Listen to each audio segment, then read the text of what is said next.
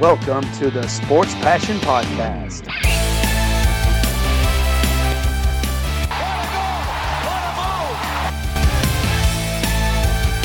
Oh, blocked by James! LeBron James with the rejection. And here's your host, Lars Marendorf. Einen wunderschönen guten Abend und herzlich willkommen zum Sport Passion Podcast. Die National Hockey League hat die Themen für die heutige Sendung quasi auf dem Silbertablett serviert. Und es geht heute um die Pittsburgh Penguins, um die Columbus Blue Jackets, dabei vor allem um Mikko Koivu und dann ein bisschen am Ende der Sendung auch um Fantasy Hockey. Herzlich willkommen dazu. Erstes Thema der Sendung heute, die Pittsburgh Penguins. Da hatte ja vor kurzem Jim Rutherford, der ja, langjährige General Manager, seinen Rücktritt erklärt aus persönlichen Gründen. Und dann gab es natürlich die Frage, wie kann es weitergehen in Pittsburgh? Wie soll auch die Richtung vorgegeben werden in Pittsburgh? Möchte man da wieder angreifen? Möchte man einen Rebuild machen?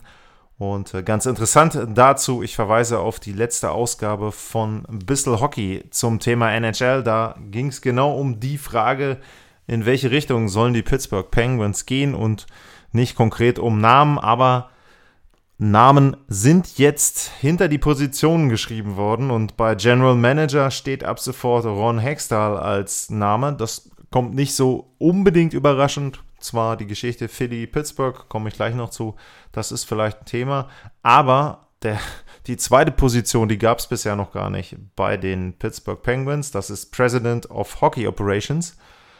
Und die bekommt dahinter als Namen Brian Burke. Und der ist natürlich ein altbekannter, langjähriger ja, Verantwortlicher im Management von diversen NHL-Teams. Ich komme gleich noch so ein bisschen zum Lebenslauf.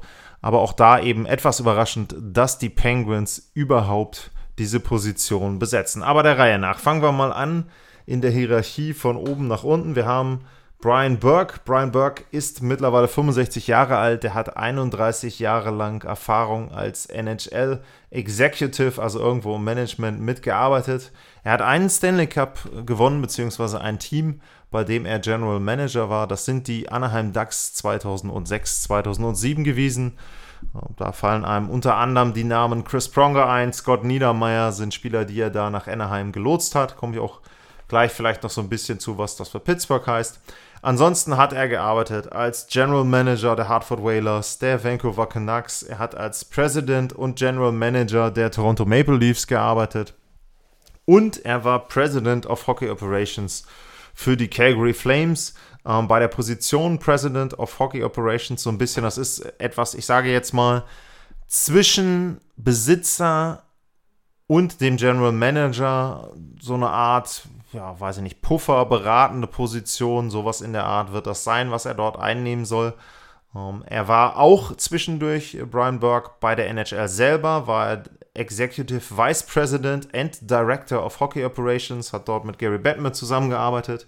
Er war zweimal Executive of the Year, 2001 und 2007, hat für das Olympiateam der US-Amerikaner einige Male etwas gemacht und eine Rolle übernommen.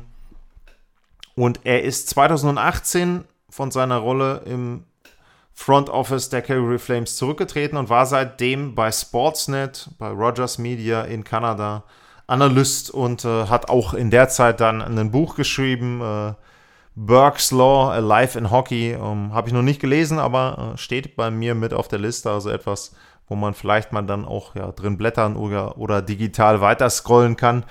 Auf jeden Fall jemand, der sich sehr, sehr gut in der Liga auskennt. Äh, zu der Position, wie gesagt, zwei Sachen sind da sehr überraschend. Ähm, zum einen erstmal, dass er überhaupt zurückkommt. Wer so ein bisschen Sportsnet mit reingehört hat, auch was die diversen Podcasts da ja, äh, zu aus, zum Ausdruck gegeben haben, war, dass er sich, glaube ich, sehr wohl gefühlt hat in der Rolle. Und ähm, dass man eben das Gefühl hatte, dass er da jetzt so, vielleicht so seinen Abschluss gefunden hat.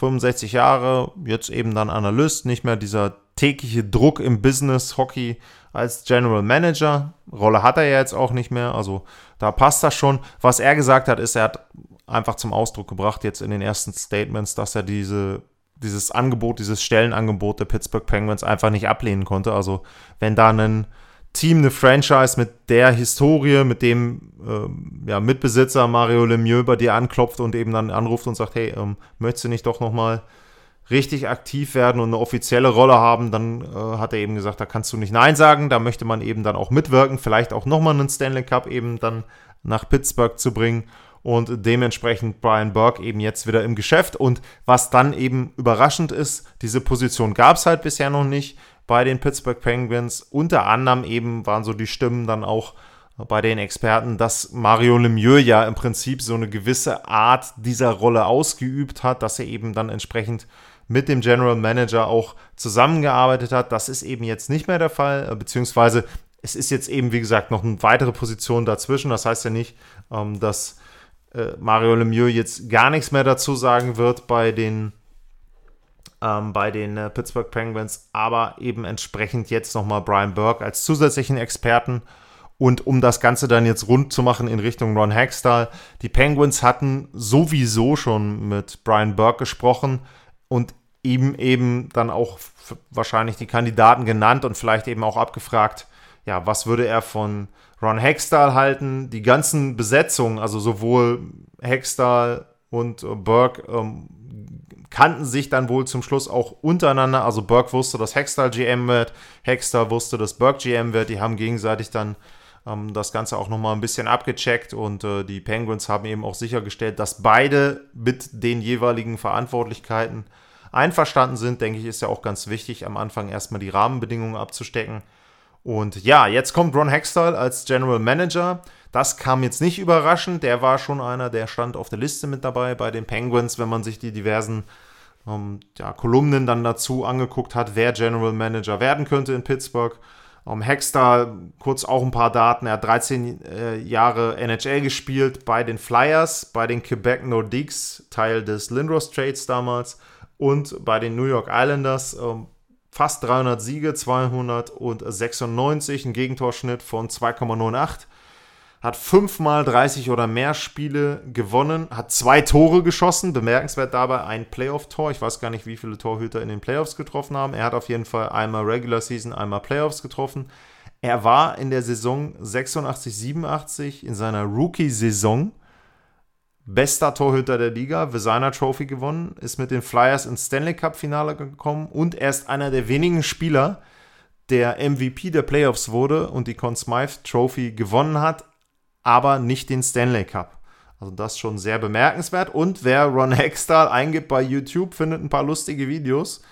Ron Hextall hat insgesamt 569 Strafminuten gesammelt in seiner Karriere und wenn man die ersten drei Jahre anguckt, da waren das 89, 104 und 113, was ja für einen Torhüter jetzt schon mal eine ganz ordentliche Anzahl ist. Also er war jemand, der bekannt dafür ist, durchaus auch mal, ja, sagen wir mal, die Kontenance zu verlieren. Also äh, der hat einen eigenen Stil gehabt, Ron Hextall, hat versucht, äh, Leute einzuschüchtern. Ähm, ich würde sagen, wenn man das so ein bisschen vergleicht, Oli Kahn im Fußball war dagegen eigentlich noch ein relativ braver Junge.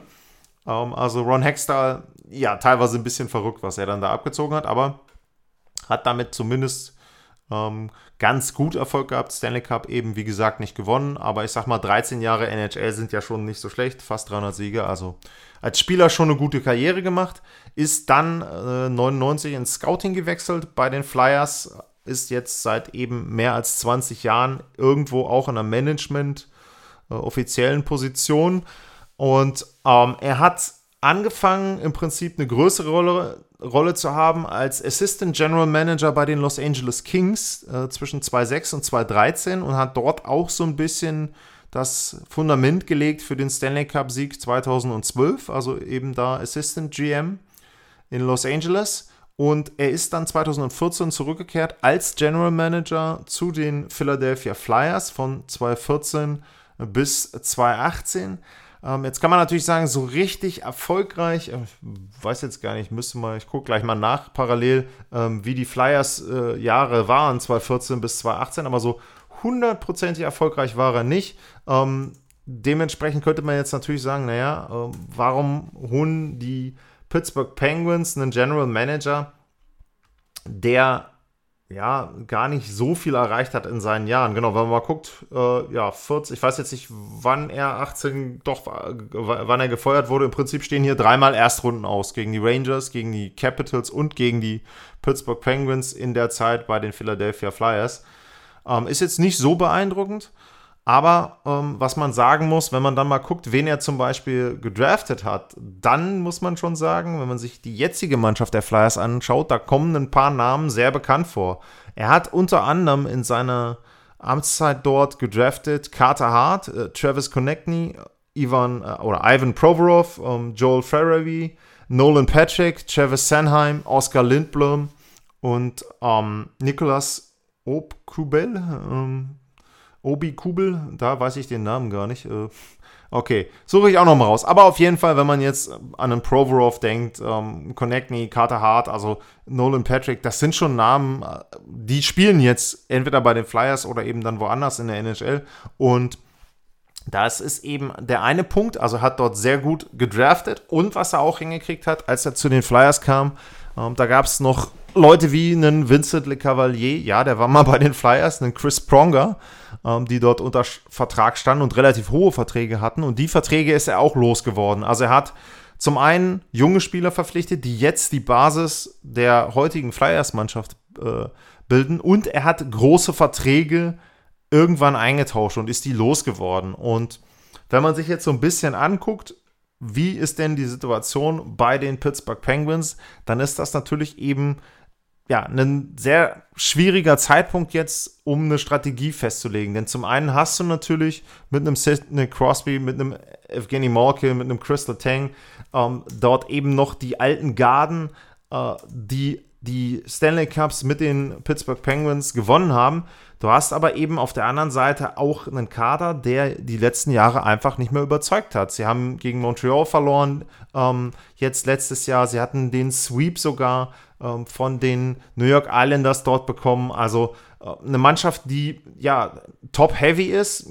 Ein Crosby ist, wird immer noch äh, mitgeführt bei den Top 5 vielleicht der Spieler der NHL. Malkin hat wirklich eine ganz schlechte Saison jetzt bisher, ähm, scheint auch nicht wirklich in Form zu sein, ähm, hat er selber auch gesagt. Also da weiß man nicht, ob der nochmal richtig in die Kurve kriegt dort. Ähm, und Crystal Tang ist viel verletzt.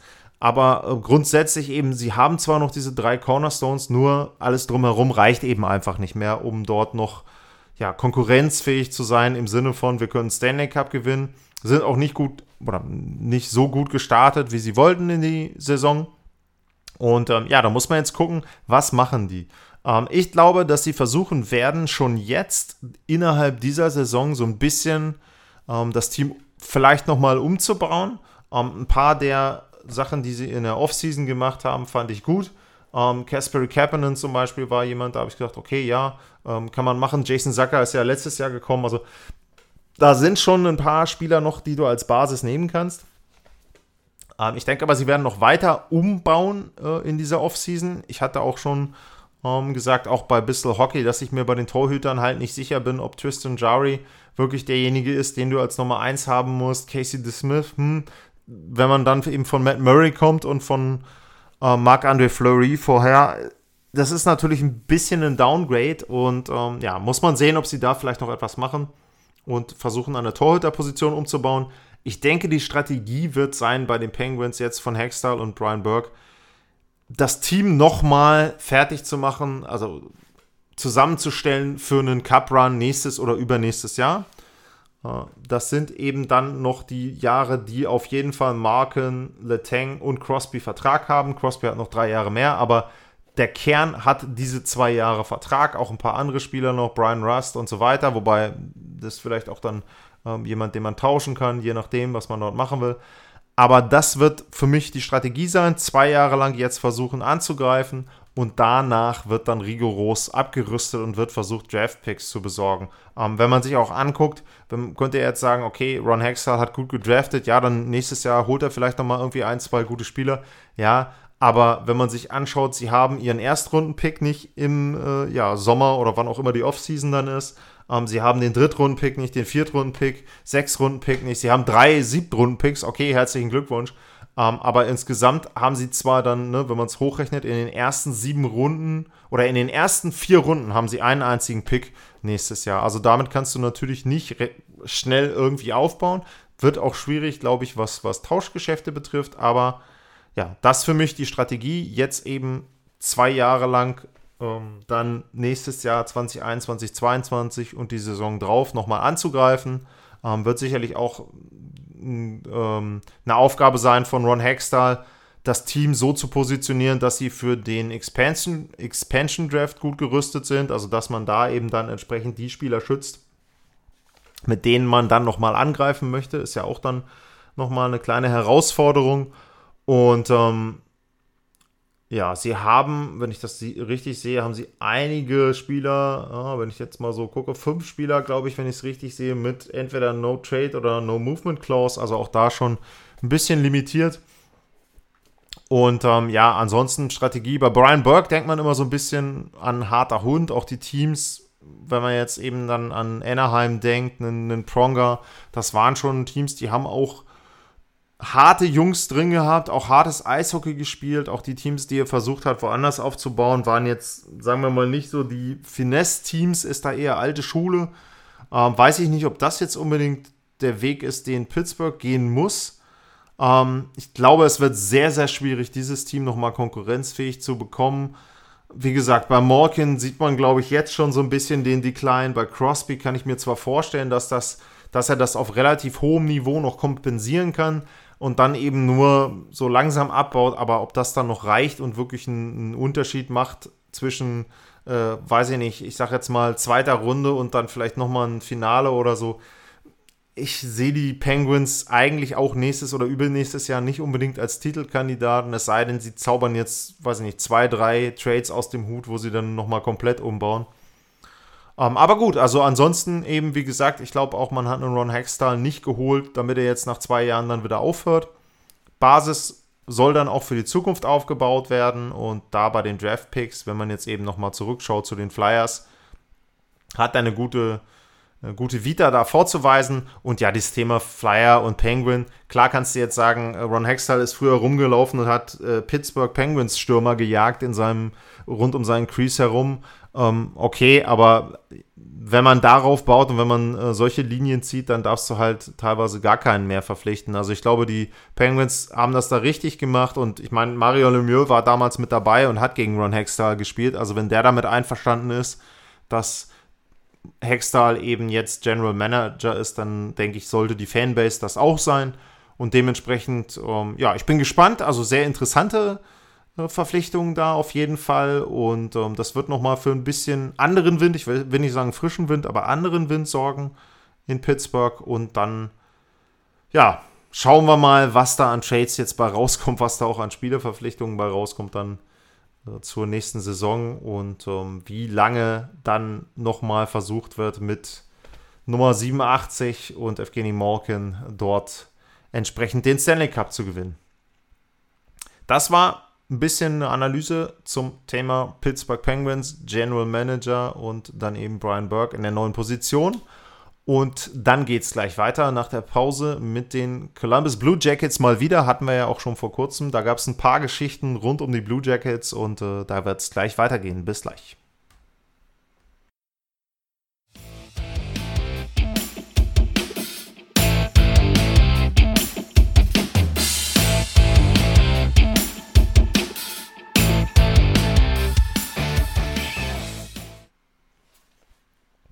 Zurück beim Sport Passion Podcast und ich habe es angekündigt, es geht jetzt um die Columbus Blue Jackets und wir fangen mal mit der kuriosesten Geschichte an, die es gab und zwar beim Spiel gegen die Carolina Hurricanes.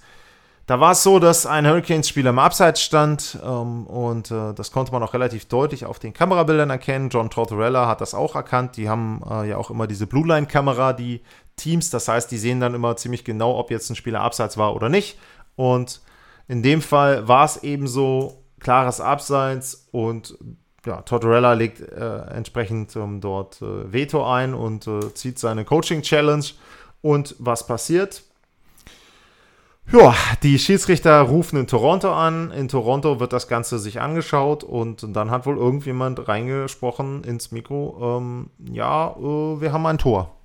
Und ähm, das war schon erstaunlich, denn man sah ziemlich deutlich, dass es eigentlich kein Tor sein durfte, denn es war klar abseits.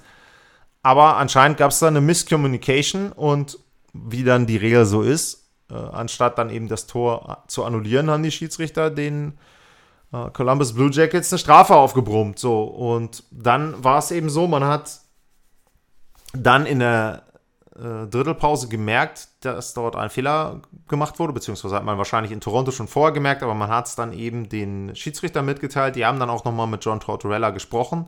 Und der blieb da relativ ruhig ähm, für seine Verhältnisse, hat das dann akzeptiert. Und was man gemacht hat, ist, man hat die 45 verbleibenden Sekunden von der Strafzeit für die Blue Jackets wieder von der Uhr genommen. Ähm, also erstmal muss ich sagen, das finde ich gut, dass man diese 45 Sekunden da runtergenommen hat. Dass der Fehler passiert ist, pff, ja, kann man jetzt sagen, darf nicht passieren, ist aber passiert. Und die NHL hat zumindest da dann so, so schnell und so weit wie möglich auch gehandelt. Man hätte das Tor nicht mehr annullieren dürfen, denn da gibt es eben auch eine Regel, ich glaube 37 irgendwas, wo drin steht, sobald das Spiel wieder angepfiffen ist, kannst du das Tor nicht mehr annullieren. Und natürlich kann man jetzt sagen, naja, aber es war ja klar abseits. Und wenn sie schon den, äh, die Strafzeit annullieren, dann musst du auch das Tor annullieren. Nur normalerweise musst du dann argumentieren, dann musst du aber auch noch die eine Minute und 15 von dem Drittel wieder spielen. Und ähm, da hätte die äh, NHL also schon einen Präzedenzfall gesetzt, der dann eben ihr an anderer Stelle sehr, sehr stark auf die Füße fallen kann. Also grundsätzlich erstmal das äh, runterzunehmen, fand ich gut. Was ich mir noch gewünscht hätte, wäre, dass man dann tatsächlich auch sagt, also pass mal auf, äh, John Tortorella, du kriegst jetzt deine Coaching-Challenge auch wieder, weil das ist dann für mich ein Punkt. Ähm, er hatte ja im Prinzip eine berechtigte Challenge gemacht. Die war dann nun eben, aus welchem Grund auch immer, nicht erfolgreich. Ähm, aber dann hätte ich ihm die auch noch zurückgegeben. Also das hätte ich mir noch gewünscht. Ähm, ansonsten, wie gesagt, Fehler passieren, hätte nicht passieren dürfen. Man muss sich da vielleicht nochmal einen etwas anderen Modus ausdenken, wo man, was weiß ich, zwei, dreimal dann bestätigt, okay, ja, ist wirklich ein Tor. Weiß ich nicht, wie man das machen kann. Aber äh, an der Stelle eben zumindest das mit dem Penalty fand ich gut, dass man das zurückgedreht hat. Dann gab es ähm, eine weitere Geschichte im äh, letzten Spiel der Columbus Blue Jackets mit dem Neuzugang Patrick Liney. Ähm, und äh, der wurde gebencht von John Tortorella. Und Hintergrund der Geschichte ist wohl, dass er ja äh, einen der Assistant Coaches irgendwie beleidigt haben soll. Ich weiß jetzt nicht, ob auf der Bank oder dann im, im äh, ich glaube, ich vermute mal auf der Bank. Und dementsprechend hat Tortorella gesagt, nee, komm, das geht gar nicht. Also man kann die Trainer nicht beleidigen, deswegen bleibst du jetzt sitzen. Ähm, ich sage jetzt mal so, äh, wenn sie das jetzt intern klären, also gab jetzt noch kein Statement äh, von äh, Leini dazu, aber wenn sie das intern klären und wenn er sagt, jo, war in Ordnung, hätte ich nicht machen dürfen, fertig, dann ist die Geschichte gegessen. Wenn er jetzt aber sagt, naja, also ich weiß nicht so ganz, was ich da falsch gemacht habe, dann könnten die Columbus Blue Jackets direkt wieder das nächste Problem ähm, haben, nachdem sie ja nun Pierre-Luc Dubois endlich äh, getauscht haben, nach äh, ja, ein paar Wochen, in denen es dann schon ein bisschen schwelte im Team. Bin ich ja auch drauf eingegangen vor zwei Sendungen. Also, ja, es ist schon wieder ein bisschen eine Problemsituation in Columbus mit dem Neuzugang Patrick Liney. Und ähm, das äh, schauen wir mal an, wie sich das weiterentwickelt wird. Und dann gab es natürlich nochmal eine Negativschlagzeile für die Columbus Blue Jackets, äh, denn ein Spieler, den sie im Sommer geholt haben und dem sie im Sommer einen Vertrag gegeben haben. Der hat jetzt gesagt, äh, jo, äh, ich beende meine Karriere, ich bin nicht mehr gut genug, um so zu spielen, äh, wie ich das gerne möchte und dementsprechend möchte ich nicht mehr NHL-Hockey spielen. Das ist Mikko Koivu. Der ist im Sommer gewechselt, nachdem er seine gesamte Karriere bei den Minnesota Wild gespielt hat. Und ja, äh, hat einen Vertrag für 1,5 Millionen unterschrieben in Columbus. Fand ich auch eine gute Verstärkung. 1,5 Millionen war okay als Preis. Und ähm, es ist eben so, dass, dass er da als Veteran auf der Center-Position durchaus ihnen in der dritten, vierten Reihe helfen konnte. Oder hätte helfen können, muss man jetzt sagen. War ein bisschen unglücklich alles bei ihm. Ähm, er hatte Covid-19, beziehungsweise musste wegen Covid-19 Quarantäne oder was auch immer dann äh, pausieren vor der Saison, hat bisher sieben Spiele gemacht oder hatte sieben Spiele gemacht, dann für die Blue Jackets, dabei ein Tor, ein Assist. Und ja, erklärt jetzt eben seinen Rücktritt. Ähm, erstmal zu seiner Position über 1000 NHL-Spiele gemacht für die Minnesota Wild. Also sicherlich einer derjenigen, wo man das Trikot an die Hallendecke ziehen wird. 1028 Spiele, über 200 Tore, 205, über 500 Assists, 709 Punkte insgesamt. Und ja, also ein Cornerstone, sage ich mal, der Minnesota Wild im Prinzip dann seitdem er 2005 dort angefangen hat, hat auch mehrere Male 20 oder mehr Tore erzielt, hat zwischen 2006 und 2018 immer mindestens 11 Tore gemacht. Ähm, maximale Punktzahl, gucke ich gerade 71 Punkte in einer Saison. Die meisten Tore 22 hat er gemacht. Das war beides in einer Saison 2-9, 2-10. Das war persönlich für ihn die erfolgreichste Saison.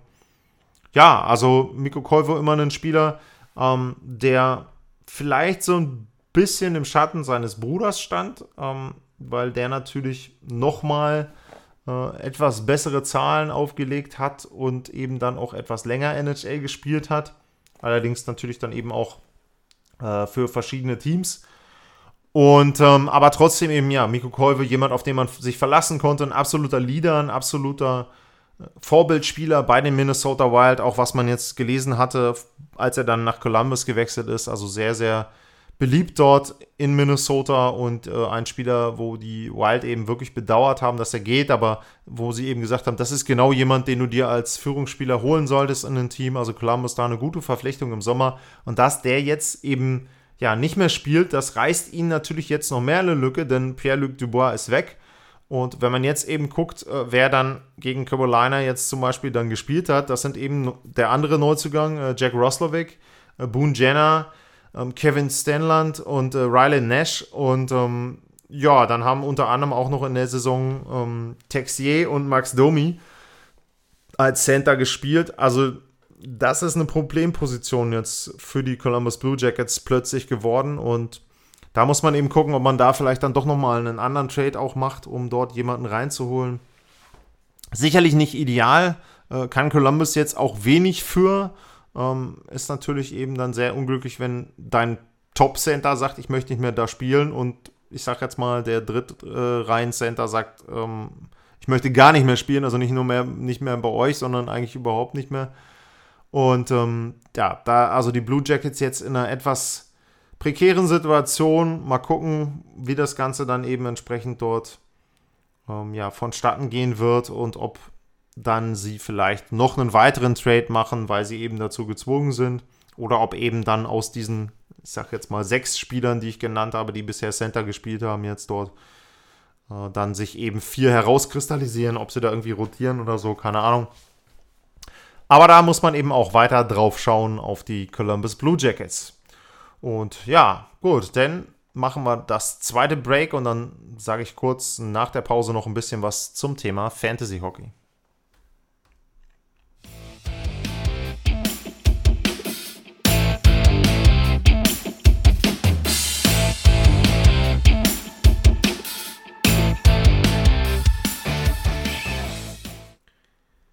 Das Thema Fantasy Hockey ist jetzt der letzte Programmpunkt heute in der Sendung.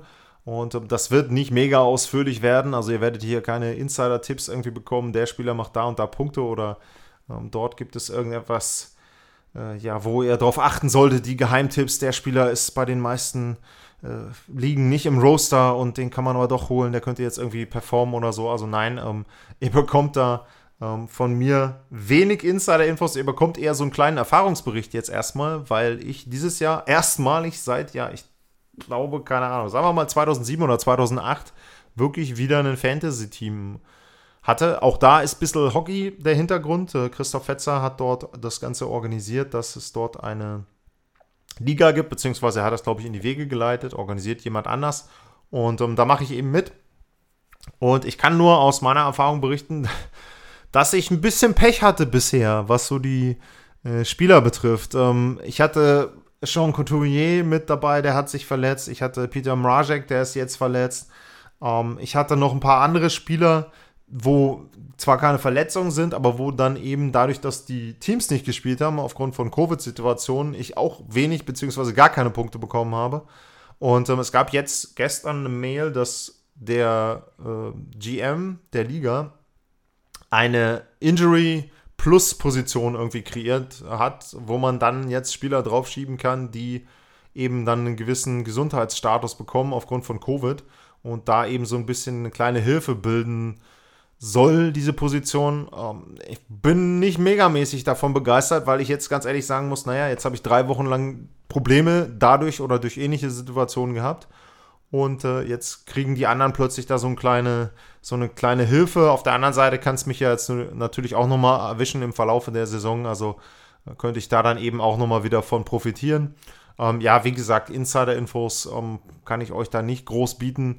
Ich habe mein Team einfach äh, ja, nach ein paar Erfahrungswerten verpflichtet, habe versucht, dort halbwegs vernünftige Spieler zu bekommen. Hängt ja auch immer von der Position ab, wo du draftest. Ähm, ich hatte, genau, Ovechkin hatte ich auch, ähm, der natürlich intelligenterweise eigentlich, ja, er war halt gesperrt. Über die Geschichte habe ich mich ja auch schon ausgelassen, weil sie eben dann im Hotelzimmer zusammen dort einen äh, schönen Abend verbracht haben, die vier Russen. Also, ja, ein bisschen unglücklich, was mein Fantasy-Team betrifft. Allerdings habe ich jetzt mittlerweile schon ganz gut, zumindest die letzten beiden Partien äh, abgeliefert. Also da geht es jetzt langsam weiter. Was ein Problem für mich war am Anfang, was ich zum Beispiel unterschätzt hatte, ähm, war einfach die Torhüterposition. Habe ich auch gedacht, naja, draftest du nachher irgendwann, da waren schon ziemlich viele Torhüter weg, äh, muss ich ganz ehrlich sagen. Also ich würde wahrscheinlich beim nächsten Mal, nächstes Jahr vielleicht eher ein bisschen strategischer daran gehen.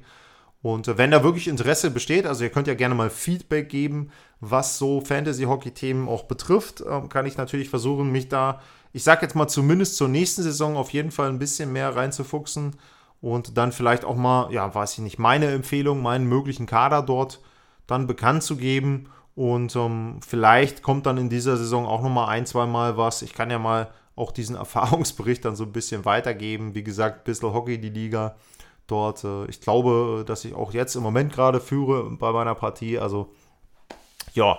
Ansonsten, äh, wenn ihr bei solchen Geschichten mitmacht, viel Spaß. Passt auf, dass ihr da nicht irgendwie Kohle loswerdet, die ihr noch dringend irgendwo anders braucht. Also Spaß soll das Ganze machen und äh, nicht irgendwie etwas sein, glaube ich, wo man da Geld raushaut, weiß ich nicht. Ähm, aber auch da, wenn ihr Feedback habt, wenn ihr da Empfehlungen habt, Ideen habt, was man da machen kann, ob wir nächstes Jahr auch eine eigene Liga irgendwie machen wollen, könnt ihr euch gerne melden. Und das gilt natürlich wie für dieses Thema, wie auch für alle anderen Themen, wenn Fragen kommen also sehr, sehr gerne melden. Wie gesagt, letzte Woche, das war sehr interessant bei Edmonton, wo da ein paar Themen kamen. Ich habe immer noch im Hinterkopf äh, die Frage und das, äh, den Themenwunsch von der letzten Woche, was den Draft betrifft, wird dann irgendwann kommen, wenn vielleicht ein bisschen Leerlauf ist. Ich hatte es Anfang der Sendung gesagt, heute haben sich die Themen quasi selber geschrieben. Äh, die NHL hat da ja dann Pittsburgh und äh, Columbus so als zentrale äh, Bausteine dort gehabt und äh, deswegen war die Sendung eben jetzt dann auch darauf zugeschnitten. Ansonsten vielen Dank fürs Zuhören und äh, ja, abonniert die Sendung, gebt Feedback, äh, abonniert mich bei Twitter, at Lars-Mar. Und äh, wie gesagt, Fragen sehr, sehr gerne, Themenwünsche auch gerne. Und ansonsten bleibt vor allem gesund. Bis nächste Woche. Tschüss.